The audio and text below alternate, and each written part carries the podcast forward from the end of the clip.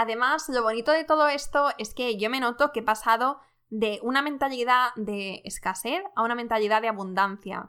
Ya no me da miedo invertir, ni arriesgarme, ni equivocarme, porque me he dado cuenta que una vez que descubres cómo funciona este mundillo de los negocios, es fácil. El dinero llega y las posibilidades son realmente ilimitadas. Hola, soy Laura Urzaiz y me encanta hablar de marketing, redes sociales, mindset y todo lo que hay detrás del fascinante mundo del emprendimiento. Me defino como una friki de los negocios, introvertida confesa y amante del buen café.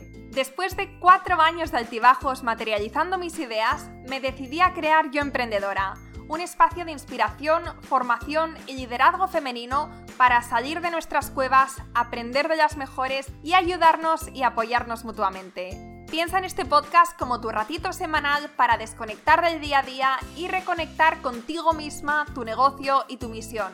Y si quieres más, entra en yoemprendedora.es. Ahí encontrarás toda la información para inscribirte en el club online, nuestros eventos bimensuales, las notas del podcast y mucho más. Sube el volumen que empezamos. Estás escuchando el episodio 120 del podcast Yo Emprendedora. Ya sé que es un cliché terminar el año diciendo esto, pero cómo de rápido ha pasado este año.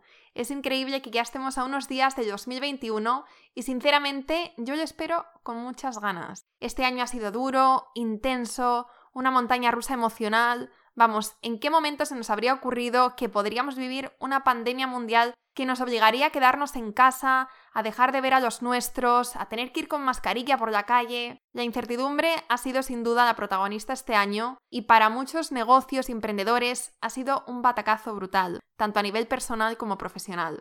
Desde aquí quiero mandar un abrazo enorme a todos y todas las que habéis pasado un mal año y estéis intentando reponeros o reinventaros. El 2020 ha sido un año que siempre recordaremos y del que hemos aprendido a apreciar las pequeñas cosas del día a día y a no dar nada por hecho. Este es el último episodio de la cuarta temporada y después vamos a tomarnos un break hasta el 20 de enero para volver con más episodios, grandes invitados y muchas sorpresas. Ahora me toca apagar el micro y disfrutar de tiempo de calidad con los míos, y lo mismo te deseo a ti. En este episodio voy a hacer un análisis del 2020 y te voy a contar lo bueno, lo malo y lo feo de este año. Muchas de estas cosas son muy personales y la verdad es que me he pensado mucho si contarlas o no, pero al final he decidido tirar para adelante porque sé que te va a ayudar y que te va a inspirar. Yo, que como sabes soy podcast lover, amo los episodios así de final de año porque aprendo muchísimo de ellos y me hace darme cuenta de que sí se puede. 2021 para mí ha sido un año de gran crecimiento profesional. El club ha pasado de ser una idea en mi cabeza a una de las membresías de emprendedores más grandes de habla hispana y he tenido que cambiar muchas cosas para no morir de éxito. Todo esto y más te lo cuento hoy por aquí. El mensaje con el que quiero que te quedes es que tu vida puede cambiar muy rápido, depende de ti y de nadie más. Mi consejo es que te centres en crear unas bases sólidas que después te permitan crecer y conseguir todo lo que te propongas. Dicho esto, feliz Navidad, felices fiestas, feliz 2021 y espero que disfrutes de este episodio. ¡Empezamos! Hola, ¿qué tal? Bueno, estoy muy contenta porque voy a hacer un episodio especial, diferente. Eh, voy a hablar sobre cómo ha ido este año 2020. En concreto voy a hablar de lo bueno, lo malo y lo feo. Y lo hago así porque el año pasado mandé un email hablando justamente de estas cosas, pero del 2019. Y fue un email que gustó muchísimo, recibí muchísimas respuestas y no sé, me gustó esta estructura de hablar, hablar de lo bueno, de lo malo y lo feo, porque digamos que da mucho de sí. También podría hablar de aprendizajes y de otras cosas, pero en este episodio me voy a ceñir a estos tres aspectos de 2020, de lo bueno, lo malo y lo feo. Pero antes de empezar, quiero que nos pongamos en situación. Quiero contaros un poco cómo empecé el 2020 y lo voy a hacer también comparándolo con el 2019, porque creo que es interesante ver todo lo que hemos eh, cambiado en Yo Emprendedora, cómo ha cambiado el negocio, cómo he cambiado yo personalmente, la situación. Como tengo el email que mandé hace un año, pues entonces os voy a leer un poquito y voy a compararlo con la actualidad y con cómo ha cambiado todo. En el email decía, empecé el 2019 sin tener mucha idea de lo que quería hacer con mi vida. Yo Emprendedora era solamente un podcast con apenas oyentes, entre paréntesis, empecé el año con un total de 200 escuchas.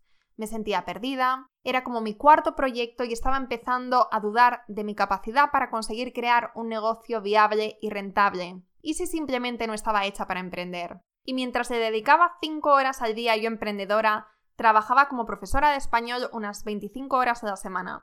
Así empecé el 2019 y lo terminé de una forma bastante diferente. En 2019 a finales ya estaba organizando eventos en Valencia, Barcelona y Madrid. Además, estábamos a puntito a puntito de lanzar el club online y en diciembre del 2019 lanzamos el club presencial.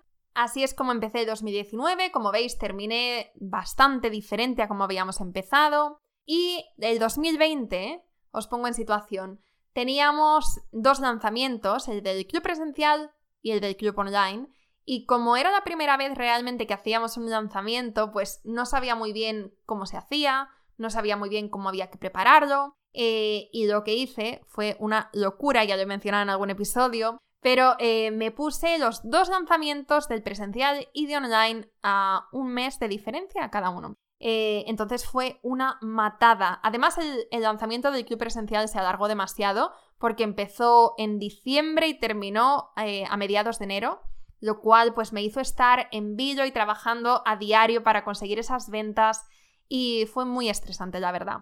Eh, tengo que decir que fue, fue un éxito esos dos lanzamientos, conseguimos un poco más de 50 miembros en el club presencial, 67 en el club online lo que me permitió dejar las clases de español y dedicarme a lo mío. Eso ya de por sí era un sueño hecho realidad y yo con eso ya me daba con un canto en los dientes. Eh, yo estaba feliz, era un gran sueño hecho realidad. Pero por otro lado, eh, bueno, yo estaba muy estresada porque al final el club online era, era algo que... Mm, era una idea que tenía, era un sueño, pero no sabía cómo materializarlo. Tenía mucha gente interesada, y al final, cuando lancé, no, tenía ni siquiera ni un curso. O sea, lancé con la idea. La gente se unió porque confiaba en mí, porque me escuchaba en el podcast, porque me seguía por Instagram. Y al final era, por mi parte, era un gran grado de compromiso. O sea, yo una vez que, que tuve el primer miembro, ya sentía que tenía que aportar mucho valor, pero no sabía cómo lo iba a hacer. Tenía ideas, como os digo, pero tampoco sabía cómo materializarlas. Entonces ha sido un poco prueba y error. Desde que empezamos con el club a como es ahora, ha cambiado 360 grados, o sea, es como la noche y el día. Eh, esto es como la prueba de los espaguetis, ¿no? Que los lanzas a la pared y si se quedan, pues eh, están bien y si no, pues eh, hasta nunca. Entonces, bueno, pues así vamos como cuando emprendemos.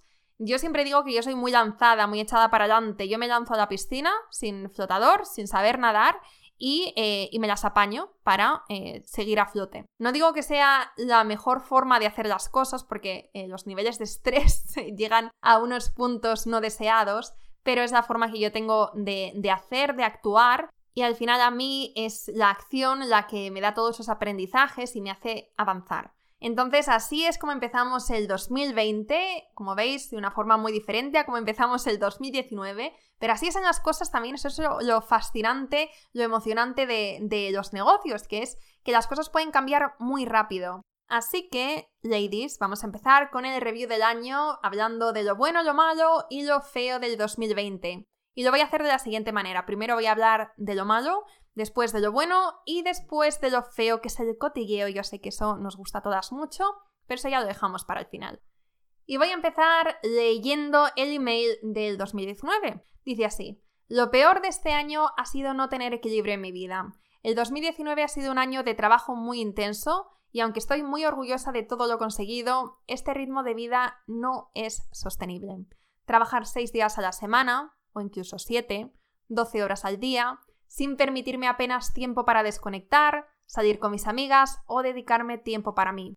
Tengo que decir que por suerte ya no soy tan workaholic como yo era entonces, eh, ya no trabajo seis días a la semana o siete, pero sí que es verdad que voy por, por épocas, ¿vale? Y voy por ciclos, es decir, eh, las temporadas que hemos estado en casa confinados, después yo me fui a Inglaterra y estuve un mes confinada, eh, durante esas épocas sí que pues me, he metido totalmente en el trabajo y ya no había fines de semana, no había horarios y lo he aprovechado para, trabajar, para avanzar, porque al final tampoco podíamos hacer mucho más. Entonces ahí sí que es verdad que he perdido un poco, bueno, he perdido bastante los buenos hábitos, después me ha costado mucho recuperarlos. Este año ha tenido unas circunstancias excepcionales que nadie se podía esperar y pues cada una hemos reaccionado como, como mejor hemos podido. En mi caso ha sido trabajando mucho, también eh, a consecuencia de ello hemos avanzado también mucho, entonces yo creo que ha merecido la pena. ¿He tenido equilibrio en mi vida? No, pero ¿quién lo ha tenido este año, sinceramente? Aparte de estas temporadas de Workaholic, tengo que mencionar como una de las eh, peores cosas de 2020, por no decir la peor, la impotencia o el estrés. Es decir, sabéis que yo emprendedora, pues el primer lanzamiento que hicimos, como he dicho antes, era el club presencial. Dentro de ello, pues incluía la modalidad del club online y también seis eventos, no, no, no, no, tres eventos en cada ciudad y eran tres ciudades, entonces teníamos nueve eventos. Eh, eran en febrero, en abril y en junio. Estaba todo organizado, las ponencias cerradas, los sitios también cerrados. Pudimos hacer los tres eventos de febrero, pero los de abril y junio obviamente tuvimos que posponerlos. Lo peor de todo es que parecía que esta situación era temporal y que en un par de meses podríamos volver a reunirnos y retomar los eventos. Y aunque esa parte no se viera, yo estaba constantemente haciendo cambios con los sitios, ponentes y demás para cambiar de fecha y para que cuando pudiéramos salir a la calle pudiéramos volver a reunirnos. Hacer estos cambios no os creáis que es cosa de la noche a la mañana. Había mucha preparación detrás.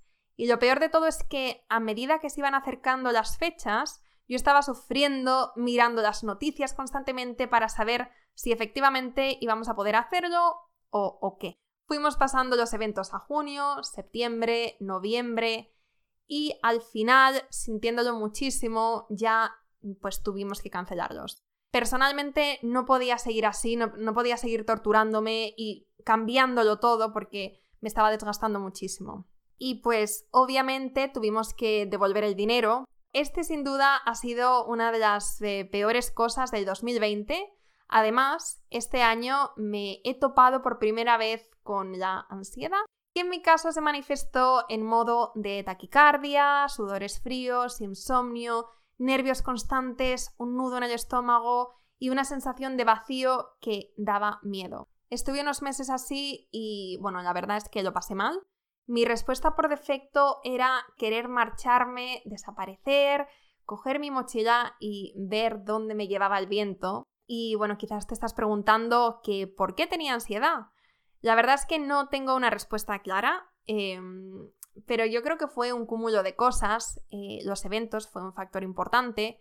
Aparte de eso, pues eh, al final el, el cambio de vida que había tenido este año, la carga de trabajo, el caos en mi día a día, el no poder ir a ver a mi familia, el sentirme atrapada en un piso, la energía negativa del ambiente, o sea, al final todo, todo se va acumulando, ¿no? No quiero hablar de ansiedad porque al final no soy experta en este tema y hay que tener mucho cuidado al, hablar de estas cosas, pero sí que os puedo decir que yo ahora estoy muchísimo mejor, de hecho ya no tengo ansiedad, y a mí lo que me ayudó fue primero hablar con mi madre, que me dio muy buenos consejos, y segundo, dejar de pensar tanto y analizar lo que me estaba pasando, lo que estaba sintiendo, el por qué, y poner el foco en todo lo bueno que tengo en la vida, en mi familia, mis amigos, en esta comunidad, en mi salud, la salud de los míos, en, el negocio, vamos, en todo lo bueno que es mucho. Bueno, y ahora vamos a hacer un pequeñito cambio de perspectiva y vamos a hablar de lo bueno, de lo bueno de este año que también es mucho. Voy a empezar también leyendo el email del 2019, a ver qué decía en su día hace un año. Lo bueno, lo bueno, ¿dónde está? Aquí está. Lo mejor de 2019 ha sido confiar en mí y atreverme a seguir mi intuición. Y créeme cuando te digo que esto, siendo introvertida por naturaleza, no ha sido nada fácil. Organizar eventos de hasta 50 mujeres, hablar en público, entrevistar a mis heroínas, hacer episodios sola. Ninguna de estas cosas está en mi naturaleza y no puedes imaginarte la de veces que he pensado, Laura, pero ¿por qué te empeñas en complicarte la vida? Pero aún así he tirado para adelante porque siempre había algo más fuerte que tiraba de mí. Y aquí está la clave. Tu para qué debe ser más fuerte que tus miedos e inseguridades. Es lo único que hará que no tires a toalla. Y aunque todavía me sigue costando hacer todas estas cosas, cada vez lo llevo mejor, entre paréntesis, e incluso empiezo a disfrutarlo. Y ver el impacto tan grande que tiene en las vidas de las mujeres que formáis parte de esta familia hace que todo merezca la pena. Este es el email que escribí en 2019 y es curioso porque hablando de lo bueno del 2020, pues también diría un poco lo mismo, diría que, lo bueno este año ha sido atreverme, atreverme a crear el club online, atreverme a, em, a tomar decisiones difíciles como cancelar los eventos, atreverme a organizar un super evento online que hicimos en mayo, atreverme a ser speaker, atreverme a ser vulnerable, atreverme a, a, ser más cercana y hablar con vosotras, atreverme a muchas cosas que en su día, pues igual me daba mucho miedo, me tenían paralizada, pero al final ha sido con la acción como he ido aprendiendo y como decía en ese email de 2019, he acabado disfrutando. Nunca pensé que diría que he disfrutado siendo speaker, pero dos eventos que he hecho este año como ponente, dos que he disfrutado muy mucho. Y para hablar un poco más en profundidad sobre lo bueno del 2020, pues podría mencionar la comunidad. Nuestra comunidad es sin duda uno, bueno, de, de lo más valioso que tenemos aquí la comunidad que tenemos en el podcast, donde miles de mujeres cada semana nos escuchan, eh, la comunidad que tenemos en Instagram, que, ya tiene más de 17.000 personas, eh, la comunidad que tenemos en el club, con 300 mujeres a día de hoy.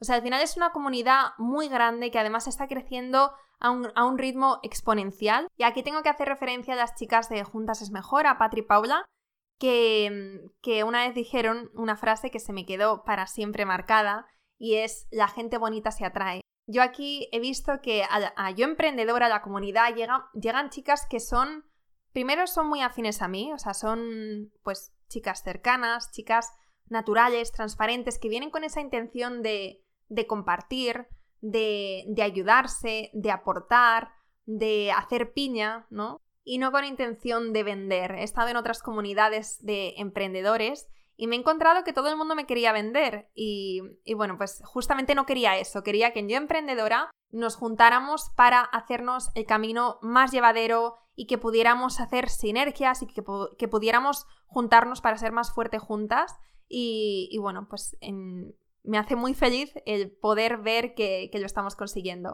Así que la comunidad es sin duda una de las mejores cosas, uno de los mayores logros que tenemos en, Yo Emprendedora, tanto a nivel personal como, como profesional, porque a nivel personal también me aporta muchísimo.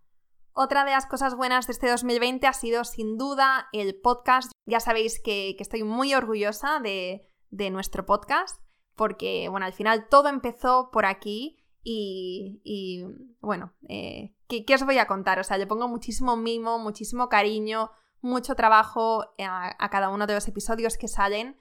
Em, y creo que eso se nota en cada temporada. Siempre estoy pensando en maneras de sorprenderos, en maneras de ayudaros, en maneras de aportaros mucho valor. Y también agradezco mucho los mensajes que me llegan de, de, pues muchas de vosotras que me pedís que hable de temas que muchas veces a mí no se me habrían pasado por la cabeza. Por ejemplo, hace poco me escribió una chica y me dijo que quería crear una marca de papelería, pero no encontraba contenido, no encontraba blogs o vídeos de YouTube o podcasts que hablaran del proceso de principio a fin de cómo se hacía. Entonces, pues me puse manos a la obra, me puse a investigar sobre personas que lo hubieran hecho, que hubieran creado exitosas marcas de papelería y eh, bueno, pues encontré a Pedrita Parker, que además seguía desde hace tiempo, contacté con Steffi, con su fundadora, e hicimos, e hicimos un episodio donde nos hablaba de forma súper transparente de todos los pasos para crear una marca de papelería. Cosas así, o sea, cuando me, escribís para pedirme cosas, yo lo agradezco muchísimo porque al final me, abrís los ojos y me dais opciones que a mí a veces pues no se me hubieran ocurrido. El podcast es uno de mis grandes orgullos. Eh, terminamos el año 2019 con un poquito menos de 50.000 escuchas y ahora nos estamos aproximando a las 200.000, que no está nada mal. Por otro lado, también tenemos que hablar del negocio de Yo Emprendedora. Desde que empezamos en 2020 ahora hemos cuadruplicado la facturación y Yo Emprendedora ha pasado de ser un proyecto a un negocio rentable, viable y con un gran potencial. Nuestro modelo de negocio este año han sido tres lanzamientos en momentos puntuales, Es decir, hemos dado la bienvenida a nuevos miembros al club solamente tres semanas este año y eso nos ha permitido centrar todos nuestros esfuerzos del pre-lanzamiento y el lanzamiento y tener campañas bastante exitosas. También he tenido que cambiar yo bastante porque para que yo emprendedora pudiera crecer tanto, he tenido que tratarlo como un negocio y cambiar mi mentalidad y mi manera de hacer las cosas. Y uno de los grandes cambios que, que ha habido en Yo Emprendedora este año ha sido el ampliar el equipo. Vamos, el pasar de hacerlo yo todo a delegar. La primera persona que entró en Yo Emprendedora fue Estefanía. Estefanía forma parte del club presencial y em, creo que fue en febrero, en nuestro evento, se puso en contacto conmigo después, o antes, no me acuerdo. Pero bueno, me escribió y me dijo que, si necesitaba ayuda, que ella estaba buscando una empresa, un negocio para hacer prácticas durante tres meses y que, y que vamos, que le encantaría hacerlo en Yo Emprendedora.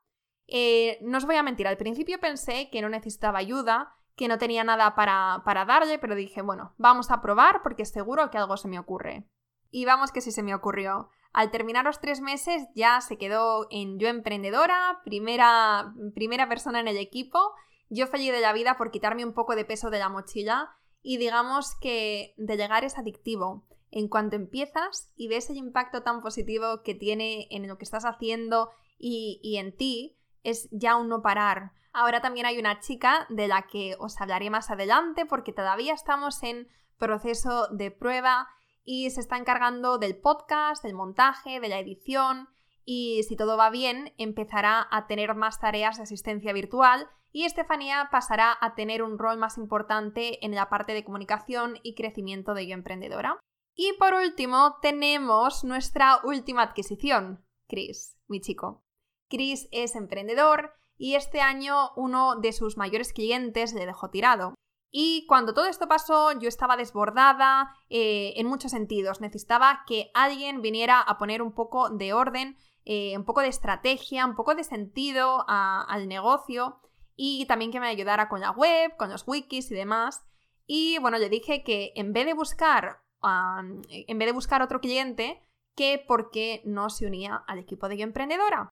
Al principio tengo que decir que hubo mucha resistencia por su parte, pero después los dos vimos que era un win-win, que él aquí podía hacer lo que mejor se le da, porque al final lleva 10 años emprendiendo y esta justamente es su área de expertise y yo le necesitaba mucho. Así que así estamos. Eh, bueno, él está como eh, consultora ahora en Yo Emprendedora y, y bueno, yo feliz de la vida. Esto por ahora, que no es poco, seguro que en el 2021 tenemos más personas en el equipo, ya os iré contando este proceso. Y ya por último tengo que mencionar el cambio de chip que he tenido este año y que nos ha permitido este crecimiento. Ya sabes que antes de yo emprendedora, pues me había acostumbrado a sobrevivir mes a mes y mi mentalidad era definitivamente de escasez. Tenía miedo al dinero, tenía miedo a mirar mis cuentas, tenía miedo a invertir, este año he tenido que cambiar a la fuerza mi mindset, aunque al principio me resistiera mucho, e invertir. Invertir en equipo, invertir en herramientas, invertir en programadores, invertir en, en formación. Vamos, quien piense que llevar un negocio online es barato está muy equivocado. Pero todo esto es muy necesario para crecer. Además, lo bonito de todo esto es que yo me noto que he pasado de una mentalidad de escasez a una mentalidad de abundancia. Ya no me da miedo invertir, ni arriesgarme, ni equivocarme, porque me he dado cuenta que una vez que descubres cómo funciona este mundillo de los negocios, es fácil. El dinero llega y las posibilidades son realmente ilimitadas. Incluso ponte que yo mañana vendiera yo emprendedora y empezara otro negocio. Sé que no me iría mal. Por todo lo que sé, por lo que tengo que es intangible, el conocimiento, los aprendizajes, por esta mentalidad de abundancia.